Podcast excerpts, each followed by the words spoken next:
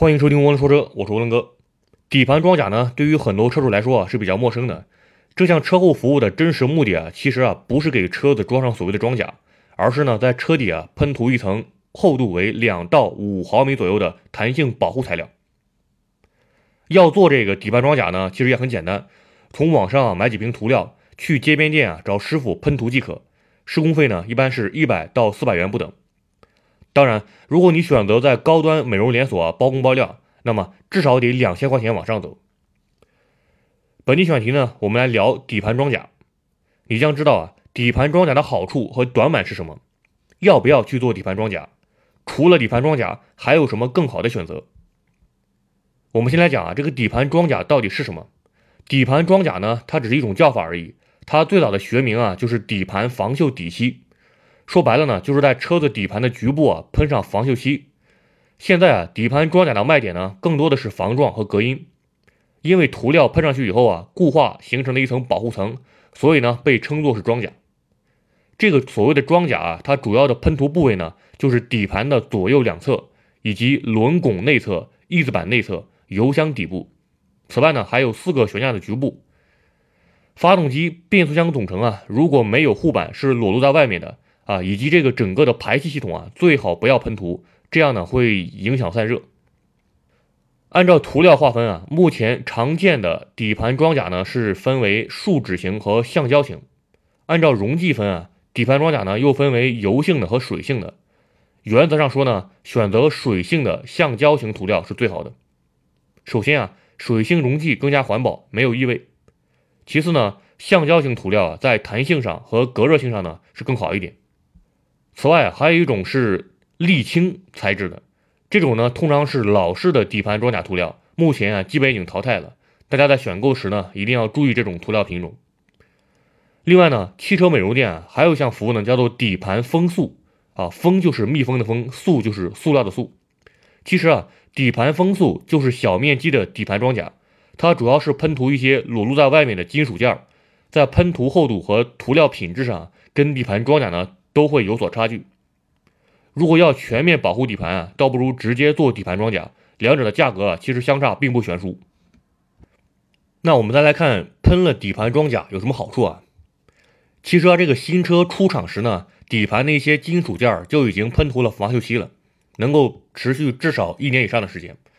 但是呢，实际用车工况是比较复杂的，加之呢，很多车啊为了这个节省成本，底盘呢都是裸奔的，原厂是没有防撞涂层的或者护板的。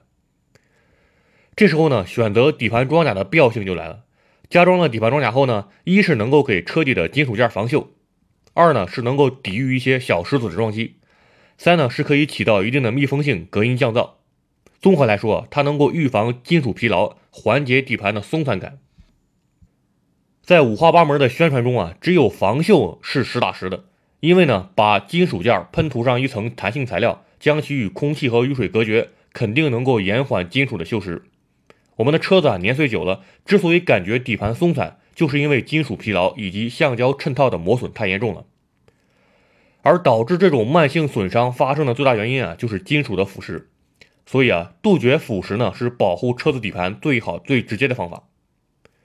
至于抵御撞击啊，倒不如说是缓冲撞击。在高速行驶时呢，小石子被轮胎崩起来弹到底盘上的力度啊是很大的，即便有一层橡胶装甲，也只是缓冲而已。遇上大块的碎石划过底盘，或者说车子啊在烂路上严重托底，那么底盘装甲也是无济于事的。至于隔音降噪啊，这个呢其实是带有一定欺骗性的。如果底盘装甲就能够隔音降噪，那么车企的 NVH 工程师啊可能要气炸了。底盘的局部涂上涂料后，由于表面有不规律的凹凸颗粒，其实是不利于底部气流的平顺性的，理论上呢是会增加路噪的。现在我们再来谈这个要不要做底盘装甲。简单了解了底盘装甲以后呢，我们来面对这个消费决策问题啊，就是要不要去做底盘装甲。在涡轮哥看来啊，从防锈角度出发，底盘装甲不妨一做。涂料呢，选用水性树脂即可，无需橡胶增强。从防撞击和隔音角度出发，底盘装甲真的没什么太大用处。所以啊，涡轮哥的建议呢是，新车买来一年后。可以自己买涂料，让路边店帮忙喷涂，将容易生锈的部件在不影响车子性能的前提下进行喷涂。喷涂的厚度呢不要太厚，一般呢以两毫米为宜。过一到两年啊，检查底盘可以再次喷涂。如果你的车子呢因为车企黑心减配，底盘呢处于裸奔状态，那么应当加装底盘护板。涡轮哥建议啊，最好的搭配方案是发动机底部加装塑料材质的发动机下护板，底盘的中部左右两侧啊可以喷涂底盘装甲，然后呢在底盘的后部，也就是油箱底部呢也可以再喷涂底盘装甲。这是比较经济实惠的方案。如果你不差钱儿，就可以直接在整个底盘加装防护板，这样呢起到的这个保护作用啊是最彻底的。不过即便是这样啊，涡轮哥也建议在一些特别的金属部件呢也喷上底盘装甲，因为你加了这个底盘防护板以后啊，也实际上不能够完全确保这块金属部位是不生锈的。所以说呢，要想保护原厂的金属件不受金属腐蚀啊，即便你加装了金属防护板，也可以。在这之前，先喷涂底盘装甲。当然，如果你的车啊原厂底盘已经做了比较好的防护，其实呢就没有必要去做底盘装甲了。随着产品力提升啊，近两年上市的豪华品牌呢，其对底盘的保护措施已经做得非常周全，再做底盘装甲啊，可能就是画蛇添足了。不过啊，从二手车保值的角度看呢，做好底盘装甲，尽可能防止锈蚀，车子将来转手时，这是个加分项。那么最后我们来看一下这个底盘护板怎么选择。如果你的车底盘保护措施啊确实不到位，甚至呢是裸奔状态，那么除了在必要部位做底盘装甲以外呢，也可以选装底盘护板。